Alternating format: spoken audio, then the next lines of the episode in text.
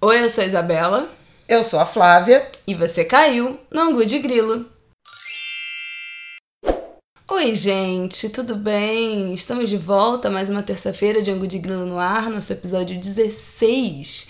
Já estamos mais perto de 20 do que de 10 episódios do Angu de Grilo, tá, querida? Aliás, talvez a gente termine o ano com 20 certinho? Não, Será? nosso primeiro 2020 vai ser nosso episódio 20. Ui! Gente, 20, 20, alafiou! Confirmou, hein? Quem tava querendo os sinais, querida, chegaram a jato. Bom, hoje vamos falar de pacote anticrime que passou, né, ganhou na votação da Câmara dos Deputados e agora vai tramitar no Senado. 408 votos a favor. Triste. É, e vamos falar sobre a nova Miss Universo, ganhadora do Miss Universo de ontem, Miss Universo 2019, a sul-africana. É contigo, Flávia!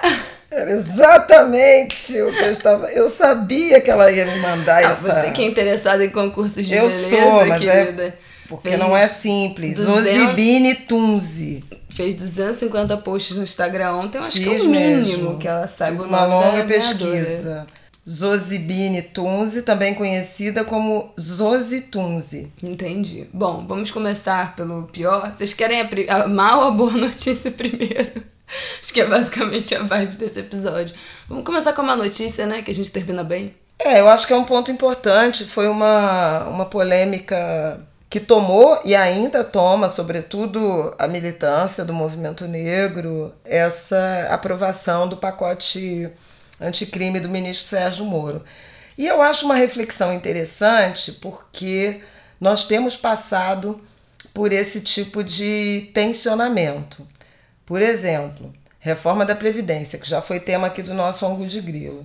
Ela foi claramente esvaziada, desidratada, um termo até que eu usei muito no Estúdio I, e muita gente está usando esse termo, mas ela é, foi aprovada. Afinal de contas, o que o Brasil elegeu no ano passado foi um projeto de centro-direita, aliás, de direita, né? É, e o Congresso é tá bem generosa. Não, eu falo da composição do Congresso, Ah, porque tem tá. centrão, né? E a, e a direita representada aí pelo Jair Bolsonaro Pela presidente. Mas a reforma da Previdência, por exemplo, era uma promessa de campanha. Não dá para dizer que, que, foi houve uma surpresa, estelionato e tudo mais. Ainda assim, o que foi aprovado não foi exatamente o que a equipe econômica do Paulo Guedes apresentou. E isso foi consequência de algum empenho né, de oposição, de movimento social, de movimento de mulheres. Na origem, a equipe econômica gostaria de ter equiparado as idades, né, idade mínima de homem e mulher. Isso não aconteceu. Quem quiser saber mais é, sobre esse tema, a gente tem um ângulo de grilo Esse, especial sobre a reforma da Previdência, que Tirando inclusive já está em vigor, né? Já foi, é, é, já está valendo. A mesma coisa aconteceu é, com o pacote anticrime. O ministro Sérgio Moro, ainda hoje, né, o mais popular do governo, nessa, né, é, né, nesta segunda, 9 de dezembro, saiu pesquisa, ele é mais popular e tem um índice de aprovação mais alto que do próprio presidente da República. É, ele apresentou um projeto com medidas muito, muito duras na direção de agravamento de pena e de alívio, inclusive, a agentes de segurança que cometam homicídio. Essa é o, era o chamado excludente de ilicitude, que é um, uma ampliação do escopo de legítima defesa, que a gente também pode chamar mais objetivamente de licença para matar É, ia falar isso. porque exatamente. aliviava é, os homicídios. E no Rio de Janeiro, por exemplo, o que a gente tem visto é um aumento muito significativo desde a intervenção militar né, na segurança do Rio, promovida pelo governo Temer, um aumento significativo dos assassinatos decorrentes de intervenção policial. O, no ano de 2019, governo Witzel, nos 10 primeiros meses, janeiro a outubro, a polícia matou mil- 1.546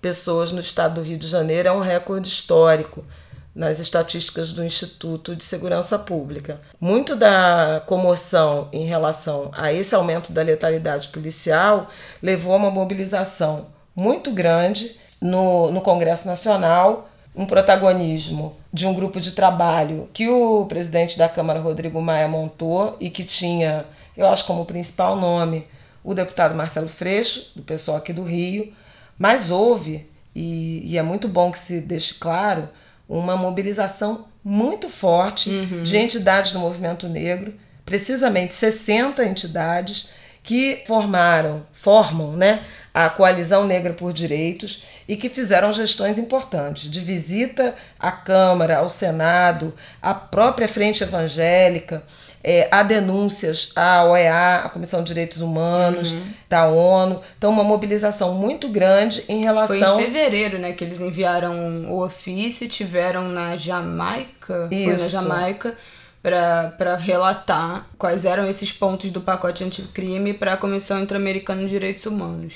Então essa é uma história que não, não começou agora, né? Fevereiro era o iníciozinho ali do governo Bolsonaro, quando, logo depois que o pacote foi apresentado. Isso andou em paralelo com o grupo de trabalho. Ao longo dessa caminhada, algumas vitórias foram contabilizadas e festejadas. O excludente de ilicitude foi retirado do pacote anticrime. É, o... Deixa eu explicar só em duas linhas o que, que exatamente previa é, esse excludente de licitude. Ele Liga. criava uma hipótese de diminuição de pena ou mesmo de concessão de perdão judicial ao agente que agisse com excesso de legítima defesa, incluindo imbuído, né, com justificativa de abre aspas, medo, surpresa ou violenta emoção. Então ele poderia argumentar que ele estava com medo, ele foi surpreendido, ou ele teve uma reação é, violenta por causa daquela, daquele estresse que estava submetido. Previa um artigo de legítima defesa especial para agentes de, de segurança. E aí, assim, esse foi uma das coisas, foi uma das coisas que caiu, né? Outra coisa que caiu foi o plea bargain, que é uma coisa que a gente... Muito, a queda foi muito importante. Quem vê série americana que fala de crime, de polícia, sabe o que, que é. É quando as, quem está sendo acusado faz um acordo com a promotoria é, para não ir a júri com, e os advogados, os próprios advogados, às vezes, das pessoas que estão sendo acusadas, instruem que eles aceitem um acordo, porque se você for a júri, você é pobre, você é negro, você tem antecedente, você tem. Mesmo que você não tenha cometido crime, você não vai conseguir convencer esse júri de que você não fez por causa da, de quem você é. Então aceita esse acordo, por mais que você não tenha cometido, porque se você for a julgamento, sua pena vai ser muito maior.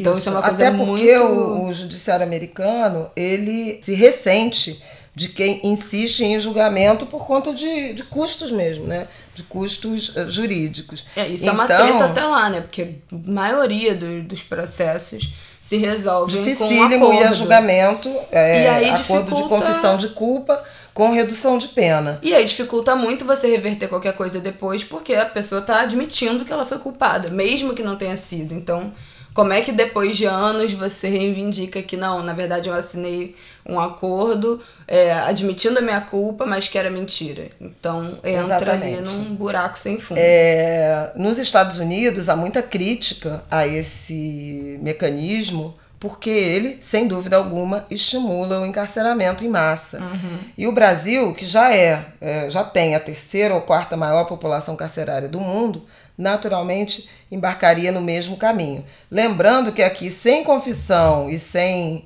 sem esse, esse mecanismo, a gente já tem aproximadamente 40% da população carcerária detida sem julgamento. Então veja que é, havia um risco, o temor, né? E sobretudo de aumentar o encarceramento de pessoas negras que já são maioria, né? Homens negros, jovens de baixa escolaridade são a maioria do sistema penal carcerário brasileiro. Então, isso também tinha sido retirado do projeto original, já no grupo de trabalho. A terceira coisa, é, me parece relevante mencionar, é a tal da prisão em segunda instância, polêmica, também já foi tema, já foi tema. Do nosso, de um dos nossos programas. É o de Lula Bolívia, quando a gente fala da soltura do ex-presidente Lula. Isso. Mas isso tem um projeto específico já em tramitação, acho que tanto na Câmara quanto no Senado, é, em razão até do, do, do episódio que resultou na, na libertação do, do Lula, do ex-presidente Lula, mas foi retirado do pacote é, anticrime do Moro. Em razão disso, houve uma percepção de que o, o Moro foi derrotado, porque as principais medidas né, que ele apresentou uh, na origem do pacote, elas foram retiradas e acabaram retiradas não apenas pelo grupo de trabalho, mas retiradas do projeto que foi votado, quer dizer, isso não passou.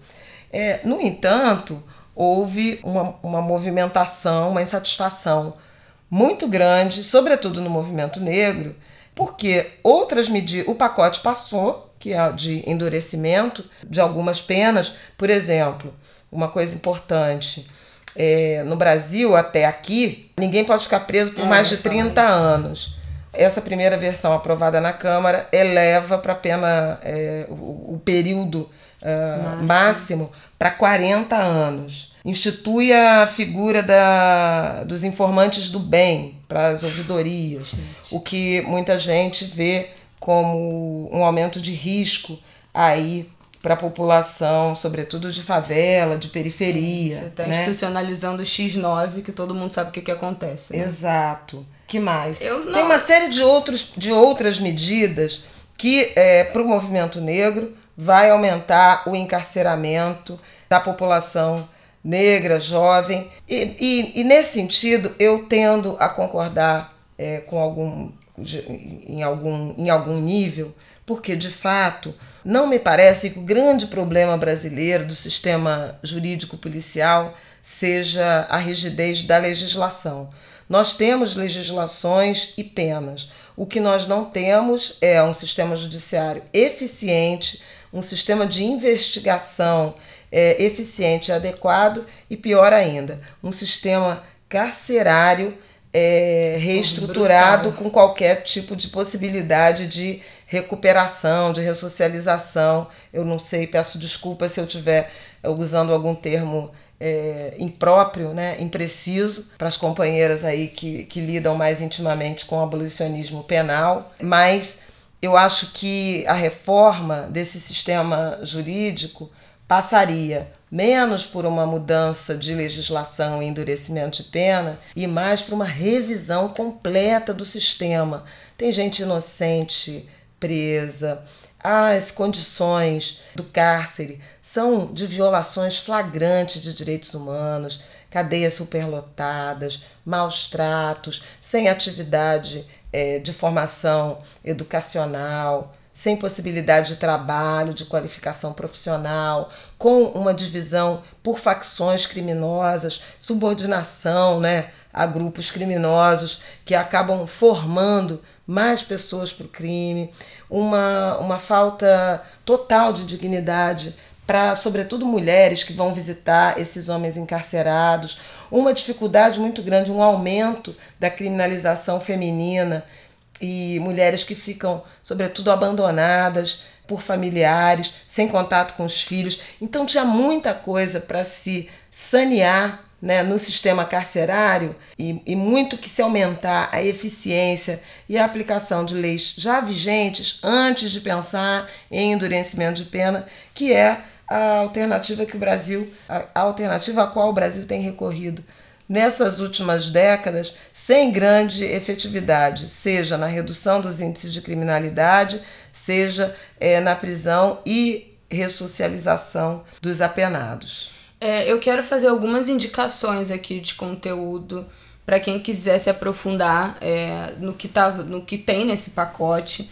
Tem um arquivo em PDF que eu vou tentar achar o link, eu só tenho ele, mas eu vou tentar achar o link que é que chama, que é uma nota técnica sobre o pacote anticrime do IBCCRIM, Instituto Brasileiro de Ciências Criminais, que eles vão destrinchando item por item quais eram as alterações propostas e fala e tem um, um vocabulário muito fácil de entender, mas ele não tem aqui o que de fato caiu durante essa revisão. Ele é um arquivo, um PDF que foi feito no início do ano com todas as propostas. Então, quem for acessar saiba que algumas coisas dali podem ter caído, como caíram, como a gente já disse aqui. Temos Quero a nota indicar... da Coalizão Negra por Direitos, pós-aprovação, com os pontos e as medidas que esse grupo é, tomou é, ao longo da. desde a tramitação e a análise do, do resultado da votação final, que, é, ainda que tenha derrubado algumas medidas mais dramáticas, não naturalmente não satisfez é, essa militância mais envolvida com o debate do abolicionismo penal, porque ela é repressora né, e endurece contra Não, e, os alvos de sempre. E uma coisa que eu vi muita gente falando no Twitter, que foi, gente, beleza ter caído o excludente de licitude dentro do, das propostas, mas o excludente de licitude já acontece na prática, né? A gente sabe como é muito difícil você conseguir responsabilizar um agente de segurança que age com excesso de violência dentro de favela, contra pessoas que estão envolvidas com crime organizado ou não, né? Mas como é muito, muito, muito difícil conseguir algum tipo de condenação, conseguir algum tipo de julgamento para agente de segurança que, que alega legítima defesa em situações de visível violência extrema. Então, é isso. O excludente de lícito já existe. Eu sou do time que acho que é, é, simbólico ter isso dentro do seu, né, do seu Código Penal ou da sua Constituição. Você institucionalizar uma, uma violência é muito sério. Eu acho que isso é, esse simbolismo é importante. Então, fiquei feliz de ter caído. Mas a gente sabe que na prática isso já acontece. Então, não é como se o fato de ter caído isso vai deixar de acontecer. Muito pelo contrário, eu acho que vai continuar acontecendo como sempre aconteceu. E vi muita indignação no, no Twitter também. O Twitter é meio meu termômetro, né, de, de avaliar essas coisas. É, com alguns votos que foram dados, acho que vale mencionar aqui que, que quem mais eu acho que sofreu crítica e até respondeu sobre, sobre ter votado a favor do texto final da Câmara do Pacote foi o deputado Marcelo Freixo, deputado federal aqui pelo Rio de Janeiro, do pessoal do Rio de Janeiro. Foi muito criticado, é, principalmente por jovens do movimento negro no Twitter.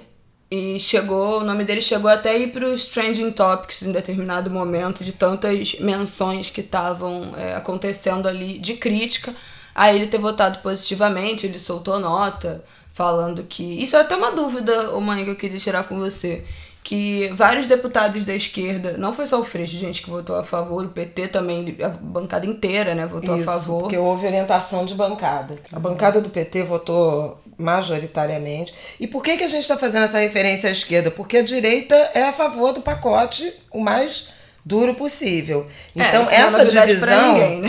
é, essa divisão e, e esse tensionamento foi mais visível é, à esquerda, né? E havia um temor no dia da votação de que algum tipo de subterfúgio fizesse o Senado aprovar um outro pacote que estava tramitando é, com essas medidas todas de endurecimento que depois chegariam à Câmara. Pois é, então eles acabaram dúvida. se eles acabaram apressando, fazendo um acordo para aprovar o pacote sem é, esses no, nos moldes da, da recomendação do grupo de trabalho, porque agora é esse projeto que vai para o Senado. Se o Senado alterar, ele volta para a Câmara.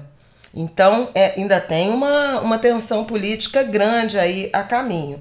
Mas a questão é que muita gente da militância achava que, a, é, a despeito de se ter é, removido alguns itens mais dramáticos mais pesados né, do pacote, as bancadas à esquerda deveriam ter votado contra e não dado essa vitória dos 408 votos. É, e, eu, e, e, muito do que eu li foi até pelo simbolismo. A gente sabe que se todas as, o que as pessoas estavam reclamando é que a gente sabe que todas, se todas as bancadas é, de centro-esquerda ou esquerda votassem contra o pacote, ainda assim não iria ganhar. Mas seria simbólico que essas pessoas. Seria um posicionamento que eles tivessem votado contra essas medidas. Então, eu acho que essa foi a, a, o grito de indignação maior, assim. Pô, a gente sabia que não ia ganhar, a gente sabia que ia ser massacrado, vocês sabiam que não teria a menor chance e nem assim votaram, deram um voto de protesto. Isso foi as coisas que eu mais, mais ouvi queria fechar, eu acho, indicando outros materiais aqui, indicando três livros que eu falam sobre uma coisa. quatro livros, na verdade. Pega aí, anota aí o bloquinho, mas vai estar tá lá no nosso Medium também, medium.com barra arrobango de grilo, que o link fica sempre escrito aqui na descrição do, do episódio. Outros livros que eu queria indicar que falam sobre encarceramento em massa e abolicionismo penal. É, o que é encarceramento em massa, da Juliana Borges, da coleção Feminismos Plurais. Angela Davis, A Democracia da Abolição, para além do império, das prisões e da tortura. Outro da Angela Davis. Cuja edição mais recente tem orelha assinada por de mim. De Flávia Oliveira, ai, ah, queridos. Sou, tem, tem que divulgar isso. faz, o, faz teu merchan, faz teu publi, faz teu publi post. Não, a edição da. que é ligada a Record. Record de, Difel. Difel. É, Difel. É porque tem outra edição. A edição, a edição da Difel é, tem orelha, tem orelha assinada por mim. O outro da Angela Davis. Estarão as prisões obsoletas. E tem outro da Michelle Alexander a Nova Segregação, Racismo e Encarceramento em Massa. Então, acho que são bons livros para quem, enfim, pretende se aprofundar nisso, para quem estuda isso, para quem é, é, estuda direito, para quem se interessa pela área de penal eu acho que é essencial né, que a gente pense uma construção de um direito, de uma justiça do Brasil que passe pela compreensão de, qual, de como foi moldada essa estrutura, que foi fundamentada no racismo, ainda é, ainda sobrevive essa estrutura graças ao nosso racismo institucional então e estrutural. Então acho importante né, que a gente estude essas coisas, todo mundo, como sociedade civil, entenda o que está acontecendo, mas principalmente quem trabalha em alguma área relacionada, não dá para fingir que o racismo não tem relação com, com o número de encarceramento do nosso país. Pois é, eu Acho queria que indicar. Indica aí. Não, eu queria indicar. Acho então que é indica, isso não. Querido. não pode indicar, indicar, pode falar. Você tem voz aqui nesse podcast. eu quero. O Gado fala. fala. Eu quero indicar já três é, obras audiovisuais, né? É, duas, inclusive, da Ava DuVernay. Uma é o Olhos que Condenam, a minissérie, que eu acho que a gente já falou daqui também, né? Mas ela passa um pouco por isso. Os meninos que foram, os, os cinco do Central Park, né? Que foram acusados e condenados injustamente uh, por um estupro de uma, de uma mulher, de uma mulher branca, os meninos negros, eles se recusam, né? A, a defesa deles se recusa a qualquer tipo de acordo, uh, eles vão a julgamento e são condenados. Passa por isso também. Mas o, o filme, que eu acho que trata disso com mais. É, é tão doloroso, mas é o Se a Rua Bailey Falasse do Barry Jenkins. Não vi, não vi nenhum dos dois. Lindo, lindo, porque é uma história de amor, uma história de amor, mas dentro dessas condições que o, que o racismo estrutural impõe, né? É, e ele tem exatamente o plea bargain. Ah, o concorreu terceiro ao Oscar, né? concorreu, concorreu Oscar desse ano de melhor filme. Concorreu ao melhor ganhou, filme. Ganhou a atriz coadjuvante, a Regina King. King. Quem é que ganhou o melhor filme? Ai. Ih, gente, já, tô, já não me lembro mais. Eu achei que tivesse sido esse. O Infiltrado na Clã ganhou Eu também não vi. Nossa, eu sou péssima de roteiro, maravilhoso. Esse céu. maravilhoso. Mas o último filme que eu queria indicar é o A 13 Terceira Emenda, que é um documentário da Ava DuVernay, que é excelente sobre esse contexto aí da, do necessário, da necessário debate, da necessária reflexão sobre abolicionismo penal. Recomendo Quem- os três. Quem ganhou o Oscar desse ano foi Green Book. Você que, que gritou aí, nos respondendo, ouvindo essa dúvida, quem ganhou foi Green Book. Melhor ah, eu filme. vi. Bom filme também. A gente falou aqui, não Especialmente falou? para os brancos. A gente falou aqui, não, Não, sei. acho que não, mas a gente conversou em algum lugar sobre É, a gente Green conversou Book. sobre Green Book. E, Você porque- viu? Não, não vi nem. Não viu nada. não, mas a gente conversou É que sobre. eu fico louca quando começa. A gente conversou de sobre ter ganhado Green Book e não ter ganhado Infiltrados na Clã. A gente pode até fazer um melhores momentos aí no futuro e voltar a essa discussão, se alguém Podemos. quiser. Mas bom, é isso? É isso. Podemos passar por agora notícia boa? Primeiro notícia ruim, agora notícia boa. Vamos falar de coisa boa? Bom, ontem teve Miss Universo, o concurso mais cafona de todo mundo. Gente. O concurso de Miss é cafona. Não, não, demais. Mas é, não é uma crítica somente ao Miss Universo. É todo esse universo de concurso de beleza. Eu acho que o Miss Universo é especialmente cafona, porque tem aquela parte do. Tem o vestido de gala, tem os trajes Traje de banho, típico. tem os trajes típicos. Aí tem uma gente cantando, e, e aí todo mundo muito formal assistindo. Eu acho assim uma coisa inacreditável. Aquelas perguntas, aquele apresentador, as perguntas, gente, as perguntas, as perguntas, meu Deus, são as perguntas mais vagas, mais genéricas do mundo.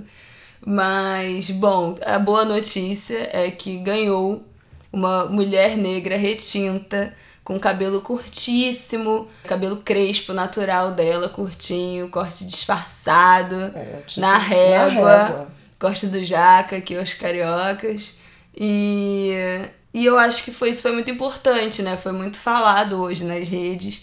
Ela fez até uma fala é, falando dessa representatividade, como era importante saber agora que as crianças vão poder ter uma referência e ela falou: Eu cresci num mundo onde uma mulher como eu, com minha pele e meu cabelo, nunca foi considerada bonita. Chegou a hora disso parar. Eu quero que as crianças olhem para mim e vejam seus rostos refletidos no meu. Então, hoje a internet explodiu, né? Desde ontem à noite explodiu com, com foto dela, comentários sobre representatividade, sobre como é bom ter uma mulher negra retinta de cabelo natural ganhando o Miss Universo, eleita a mulher mais bonita do mundo. Mas eu preciso fazer aqui um Com parêntese. beleza reconhecida. Eu preciso aqui fazer um parêntese que por mais que seja uma quebra de padrões, ser uma mulher negra retinta, com um cabelo crespo e curto, né? Que tinham outras mulheres de cabelo crespo e cacheado, negras, concorrendo ao Miss Universo ontem, mas ela era a única de cabelo realmente muito curtinho. E eu não lembro de ter visto nenhuma outra concorrente nos outros anos, e eu costumo ver essa cafonice que eu adoro. Eu preciso fazer, né, o nosso grande adendo aqui de que o corpo dessas mulheres é algo simplesmente surreal, é inalcançável. Aquilo não é padrão de absolutamente nada, né? Não tem. Não, é, não existem seres humanos daquele jeito na vida real, com aquela magreza excessiva, com aquela cintura, com aquele peito de silicone, algumas, aquela perna finíssima que uma não encosta na outra. Então, assim, né, é, esses concursos, ainda que estejam quebrando alguns padrões de beleza física, alguns, e olha lá, porque as finalistas que foram com elas eram todas as outras quatro, né? O top 5 eram todas as outras quatro mulheres brancas. Sendo que, assim, na minha opinião, na nossa opinião aqui de quem estamos assistindo, tinha outras mulheres negras muito mais bonitas no top 10. E, e foram as é verdade. quatro mulheres brancas, completamente padrão de cabelo liso, aquele baby liso, enrolado muito. Uma era louríssima, outras duas morenas, eu acho, três morenas e uma, e uma loura. E ela era a única negra dentro do top 5. Mas esse corpo é inacreditável. É inacreditável porque continua reforçando esse padrão de corpo, né? Um concurso que premia a mulher mais linda do universo é uma mulher muito magra, com um corpo que é inalcançável, um corpo que adoece dezenas de centenas de milhares de meninas ao redor do mundo e principalmente, vou dizer principalmente do Brasil, porque o Brasil é um dos países que, que mais fazem cirurgia plástica do mundo e a nossa indústria de biquíni e de praia, né? Como a gente é um país com um litoral muito extenso e a gente tem uma cultura de praia e de calor e de piscina muito grande, eu acho que rola mais um endeusamento é, ao físico uma, e mais atenção da gente com, com o corpo. Né? A gente presta mais atenção no corpo das pessoas porque a gente anda com menos roupa, a gente anda mais pelado. Então a gente se compara também mais. Isso também abre muito mais margem para comparação, porque a gente vê esses corpos seminus na televisão e na revista o tempo todo, isso aí todo mundo já sabe, não preciso repetir. Mas acho isso adoecedor, porque a gente só reforça esse padrão de corpo inatingível que, que as pessoas adoecem o tempo todo e se operam e entram em mesa de cirurgia e tomam anestesia geral e forçam vômito na bulimia e ficam em jejum durante a anorexia para chegar nesse tipo de corpo que simplesmente é inatingível como uma pessoa normal que não tem esse metabolismo que não tem essa genética de ter um corpo longilíneo e magro dificilmente vai atingir de forma natural é, e saudável, né? Com dieta e exercício físico. Eu fiquei feliz dela ter ganhado, mas eu acho que esses concursos ainda são extremamente adoecedores. É, e esse nome, gente, Miss Universo, eu acho muita prepotência do ser humano, mudando assim. Ai, o universo inteiro, só tem a gente. Ah, para de graça. É, é, é a roda girando, né? Do mercado, da grana. Também tenho ressalvas a essas aferições, realmente não é, não é real, mas você ter nessa é, competição irreal, né? Da, do topo da beleza feminina, uma mulher negra. E, e vou dizer mais, gente, uma mulher negra sul-africana, a Zozi, Zozi, falei certo. A Zozi é a terceira sul-africana a ser Miss Universo, primeira negra. Num país que tem 90% de população negra, o ícone né, de representatividade de beleza são mulheres brancas, ou eram. Num país que tem 90%, 90 da população negra, você ter é, já ter tido duas Miss Universos brancas e só agora, em 2019, século 21 adentro, a primeira negra eleita uh, Miss Universo pela, pela África do Sul. Vamos lembrar que é muito rara essa representatividade. A, a Zosi é a quinta mulher negra a ser é, escolhida Miss Universo. A primeira foi em 1977, depois nós tivemos mais três em 98, em 99 e em 2011, Miss Angola e agora a, a Zose. Então, é muito raro né, essa, essa, esse reconhecimento da beleza negra nesses concursos. Lembrando. E no Brasil, eu fiz também um levantamento. Nossa primeira Miss Brasil Negra foi a Daisy Nunes, em 1986. Eu tinha 16 anos e fiquei muito surpresa e, sei lá, mexida com aquela com aquela mulher. Acompanhei a Daisy Nunes vida fora. Ela foi por 16 anos a partir dali, rainha de bateria da União da Ilha do Governador. E todo ano eu acompanhava aquilo, porque amo carnaval, vocês sabem disso. Essa Miss Brasil Negra. Inclusive, hoje eu li um tweet de alguém falando assim: escolheram uma Miss negra e vocês já começaram a ver que as pessoas dizem que elas são parecidas com vocês, mulheres negras. e é verdade, é como se preto fosse tudo igual. Com Zose não me aconteceu isso não, mas quando eu era jovem, na época de, de Daisy, umas pessoas começaram a me chamar de Miss Brasil. Depois de Daisy, vejam vocês, minha gente, 1986. Sabe quando o Brasil foi ter a segunda Miss Brasil negra? 2016. 30 anos depois. Que foi a Raíssa, né? Que foi Santana. a Raíssa Oliveira. Não, Raíssa Santana. E depois, é, no ano seguinte, a Mona Lisa Alcântara. A Raíssa, que nasceu na Bahia, mas foi Miss pelo Paraná, porque ela foi criada no Paraná. E depois a Mona Lisa Alcântara, em 2017, eleita pelo Piauí. O pioneirismo. Deixa eu é... fazer um PS. O hum. Miss Universo é, tá na 67 edição. Oitava. Essa foi a 68. Ah, então essa já foi oitava. O concurso foi criado em 1952.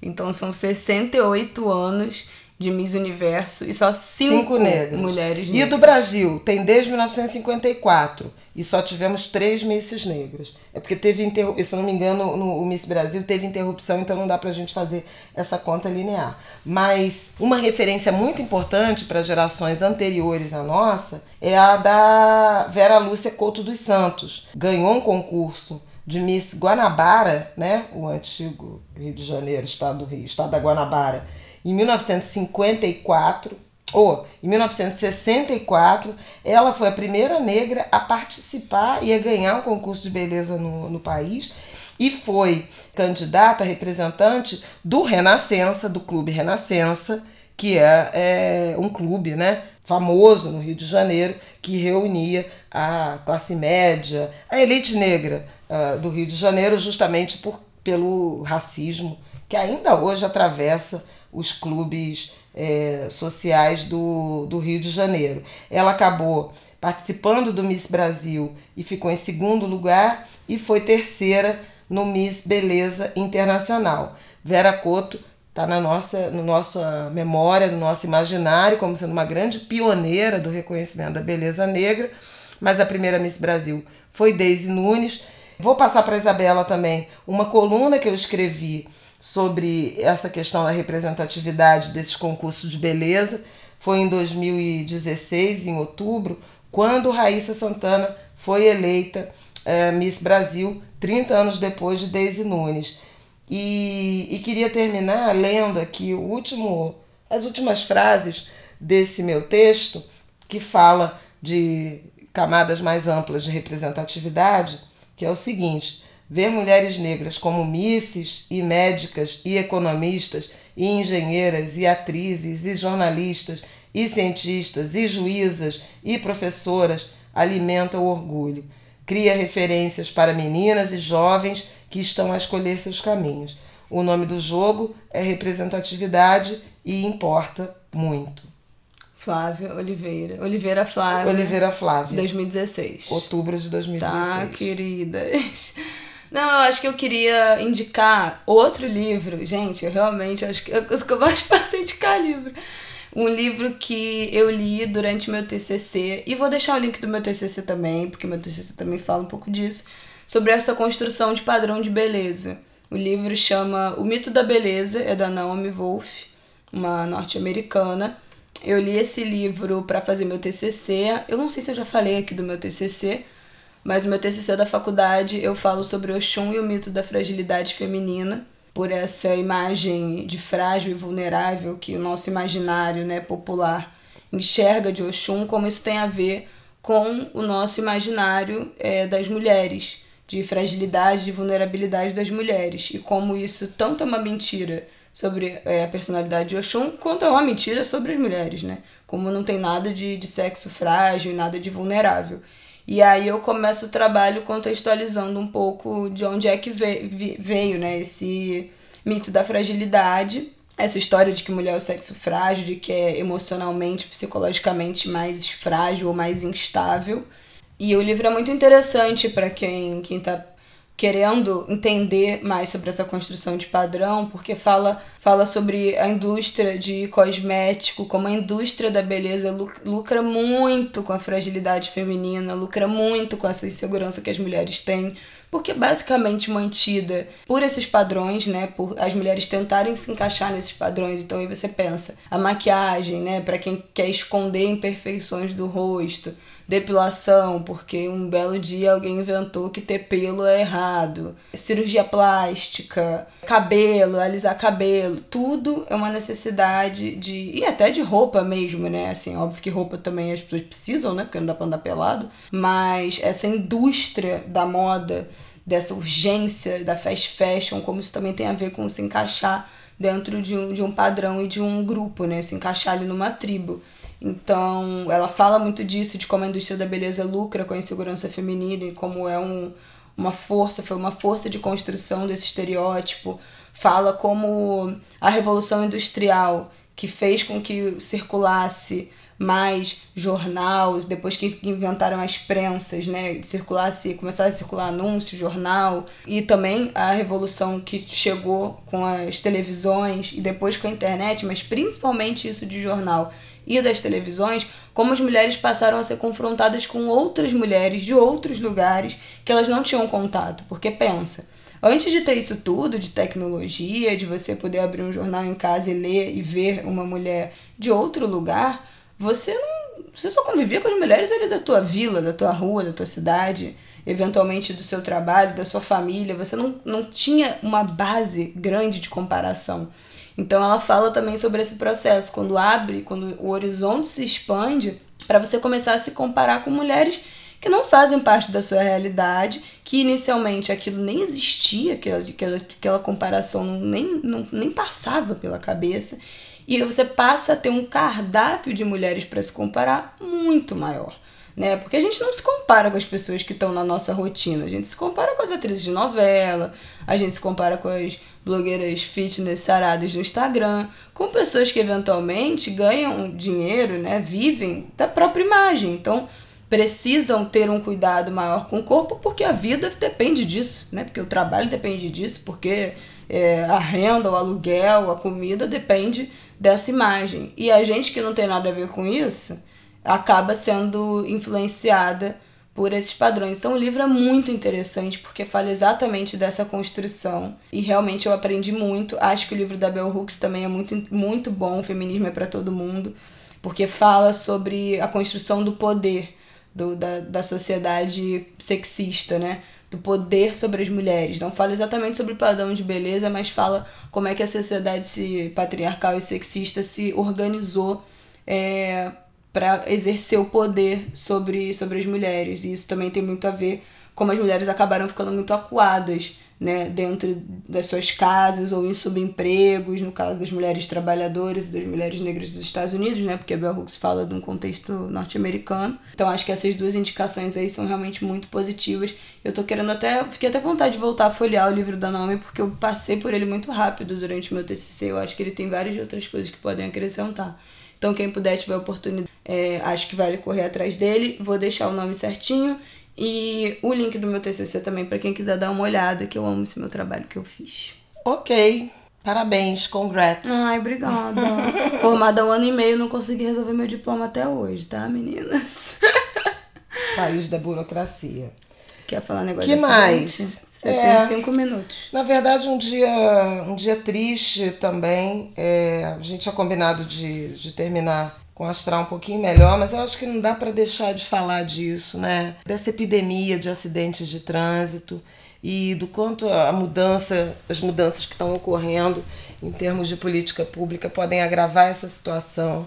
A gente sabe que João Dória, quando assumiu o governo de São Paulo, aumentou o limite de velocidade nas estradas e isso tornou um aumento dos acidentes, principalmente de moto, seríssimo. O Jair Bolsonaro suspendeu os radares né, em, em várias estradas e tem defendido aí uma flexibilização do número de pontos de cassação de carteira, uma série de medidas nessa direção de afrouxar a legislação de trânsito, e o DPVAT? a gente ainda tem ainda tem o DPVAT, é verdade. É... Caiu mesmo? Porque eu fico meio perdida, né? Porque esse é, governo o projeto cai está o apresentado, negócio... foi medida provisória, tem que ser votada. Ah, tem que ser né? votada. Não, porque cai o negócio, daqui a pouco não, revogou, volta, então eu já não sei, mas caiu o DPVAT, DPVAT é o seguro que o governo dava, né, para quem era vítima de trânsito. Isso, que todo dono de carro paga para indenizar vítimas de acidentes de trânsito. Uma parcela indeniza, uma parcela é dinheiro que vai para o SUS. O governo propôs o fim do DPVAT, mas não apresentou de onde viria a dotação orçamentária que hoje vai para o SUS, ou ia, né? Vai, hoje que hoje vai para o SUS com a arrecadação do, do DPVAT. E acho importante dizer que se você tem seguro né, do seu automóvel, do seu carro, se acontece alguma coisa, você. Com vítima tem direito à indenização. Não, eu sei, mas, mas se acontece alguma coisa, você tem o dinheiro do seguro para você comprar, se for seu meio de trabalho, né? Se você precisar disso para trabalhar, se você usar seu carro, sua moto para trabalhar. É, a lógica é mais para custear despesas de saúde. Mas fica um dinheiro para pessoa que sofreu acidente e para família, se ela, se ela morrer. Não, tem uma indenização, mas é, mas é, é menos patrimonial e mais para indenizar pelas as vítimas, fatais ou não. Não, né? exatamente, mas meu ponto é, se você tem o seguro do seu carro ou da sua moto, se você sofre um acidente, você ganha. Tendo seguro ou não, você ganha o DPVAT e você ganha o seguro para rever o seu bem. Se você sofre Isso. um acidente e não tem o seguro, em geral as pessoas usam o DPVAT. Óbvio, ah, se precisa como indenização, se não pode trabalhar e tal. Mas se ela se recupera e pode voltar a trabalhar, usa até para né, você conseguir outro meio de trabalho, conseguir inteirar para comprar outra moto, para ajeitar o carro é, e, e voltar para essa ou pagar o tempo que você vai ter que ficar sem trabalhar. Exatamente, se você é, é se você é motorista, se você é motorista de Uber e usa o seu carro, você sofre um acidente, não pode trabalhar, esse dinheiro vai te manter. Se você é entregador de iFood ou de Rappi ou de Uber Eats e usa sua moto, sofre um acidente, esse dinheiro vai te manter. E agora, que não tem mais. Você não vai ter nem o dinheiro para se meter, né, se manter e nem, nem poderia usar esse dinheiro também para comprar um outro é, equipamento de trabalho, se fosse o caso. Então, saudades. É, em se confirmando. Mas não era essa pauta que eu estava querendo não, é, trazer, é, mas... gente. Era dos acidentes de trânsito. O o Instituto de Segurança Pública, esse ano publicou um dossiê né, de trânsito referente ao ano de, de 2018. No ano passado, 1.957 pessoas morreram no estado do Rio de Janeiro em decorrência de acidentes de trânsito. 27.520 ficaram feridos, se lesionaram. É muita coisa. Em média, 81 pessoas envolvidas em acidentes de trânsito por dia no estado do Rio de Janeiro. Seis mortes por dia, 75 lesões. E a gente sabe que mais de um terço dos acidentes, né, das ocorrências, são de mortes provocadas por atropelamento. Isso é uma tragédia do Rio de Janeiro e a gente tem visto a banalização dos atropelamentos Nossa, com morte gente. de ciclistas. Quase toda semana tem um caso. O, o segundo maior índice, homicídio é, culposo, gente que, é, enfim, morre acidentes outros, é, muita coisa com moto. E na sequência, homicídio culposo por colisão do veículo, algo muito triste que aconteceu no fim de semana. Cinco jovens, né, num carro na, na zona norte do Rio de Janeiro, voltando alcoolizados de uma festa na Barra da Tijuca, de uma boate, de uma noitada. Havia oito pessoas no carro, cinco perderam a vida, os cinco muito jovens, entre 20 e 24 anos. Isso é uma tragédia para a família, isso é uma tragédia para a cidade, para o Estado. Então, assim, fazer um apelo na direção de mais segurança no trânsito, de mais responsabilidade, mais educação para o trânsito e de uma mobilização da sociedade na direção da não flexibilização dessa legislação que tem sido importante. Né? Há, há, por exemplo, correlação muito forte entre a entrada em vigor da lei seca e das blitz no Rio de Janeiro com a redução de acidentes, principalmente de acidentes com vítimas e com vítimas fatais. São medidas que precisam continuar. As pessoas às vezes reclamam que ah, não posso beber. Pode beber, não pode dirigir. É, gente. Né? A diferença é essa. Você, se beber, não dirija. Se quer beber, não vai dirigir. Não vai ter problema nenhum. 7% das mortes ou dos, das ocorrências foram causadas de vítimas fatais foram de morte por colisão com ponto fixo. Poste, morte, árvore, exatamente. Muro, muro. né? É, homicídio culposo provocado por colisão com ponto fixo, 3, quer dizer, 10% provocadas é, por colisão com ponto fixo. Que foi o caso da morte desses, desses, desses jovens. jovens. né? Então é muito. Isso é para vocês verem que dizer, numa curva. Uma em cada dez mortes provocadas por colisão é, com ponto fixo, 25% das mortes provocadas por colisão né, de veículo e atropelamentos ou outras causas, mas quase 60% aí da, das ocorrências. Quase 2 mil pessoas morrendo por acidente de trânsito no estado do Rio de Janeiro num ano é coisa demais. Então, vamos, estamos aí, né, chegando nas festas de fim de ano, tem muita confraternização, chamar aí, principalmente a juventude, pensar um tiquinho, um segundo antes de, de lucidez, para que a gente consiga atravessar esse período com mais, com vida, com vida e saúde. E eu quero fazer um apelo aqui também, porque enfim, né, eu tenho 23 anos, eu dirijo desde os 19. Eu dirijo muito bem, nunca bati o carro, mas eu sei que o trânsito é muito perigoso, muito. Tem que estar muito atento o tempo inteiro. É muito difícil você dirigir no Rio de Janeiro. Durante o, durante o dia já é muito complicado. O trânsito é uma selvageria, as pessoas estão cada vez mais impacientes, metendo o carro na frente. Às vezes há muita vontade de reagir, dá muita vontade de avançar em cima. Eu sou muito estressado dirigindo, é uma coisa que me estressa demais, apesar de eu gostar. Eu gosto muito mais de dirigir à noite, de madrugada.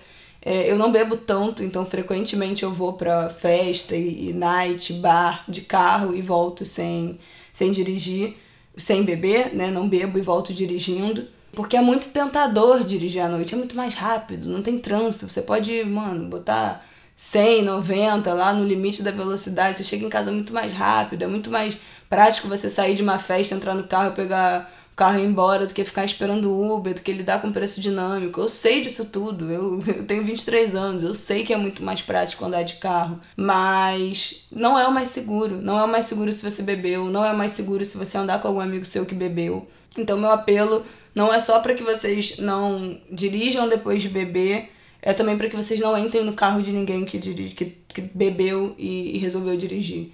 É, eu acho que eu me lembro muito daquele acidente que teve na Lagoa, que também foram cinco jovens voltando de uma boate é, que bateram o carro numa árvore ali na Lagoa, na Borges de Medeiros, e morreram. Eu me lembro muito das famílias falando, ou de uma das pessoas que sobreviveu, não sei se todos morreram na época, mas falando que, ah, é, que ah, meu namorado, ele tinha bebido, ele queria dirigir, eu não queria ir com ele, eu não queria que ele dirigisse, eu queria que a gente pegasse um táxi, mas ele bateu o pé que eu dirigi, eu fui junto. Cara, não vai junto, não vai junto, não vai junto, não deixa sua amiga ir junta, mesmo se for seu namorado, mesmo se for seu melhor amigo, não entra no carro, porque se bater, a chance de morrer todo mundo é imensa. Então, assim, você não vai conseguir salvar o seu namorado, você não vai conseguir salvar a sua amiga que está dirigindo, você não vai conseguir parar o carro se você vir que tem um acidente para isso acontecer, você não, não tem como, não tem como você frear pela pessoa, não tem como você reduzir a velocidade pela pessoa, não tem como você puxar o freio de mão porque isso também vai causar um acidente, não tem como você meter a mão no volante e desviar.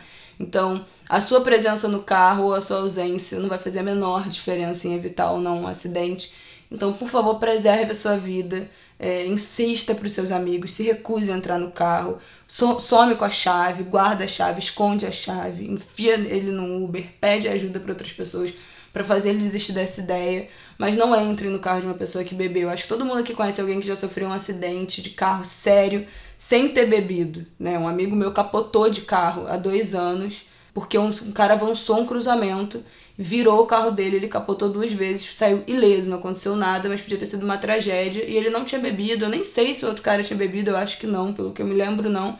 Foi só uma desatenção. Mas todo mundo sabe como o trânsito é muito perigoso. Imagina você sem seus reflexos. Todo mundo sabe quando fica do, como fica quando tá doidão. E a gente sabe que a gente não tem a menor condição de dirigir. Então, por favor, não cometam esse erro.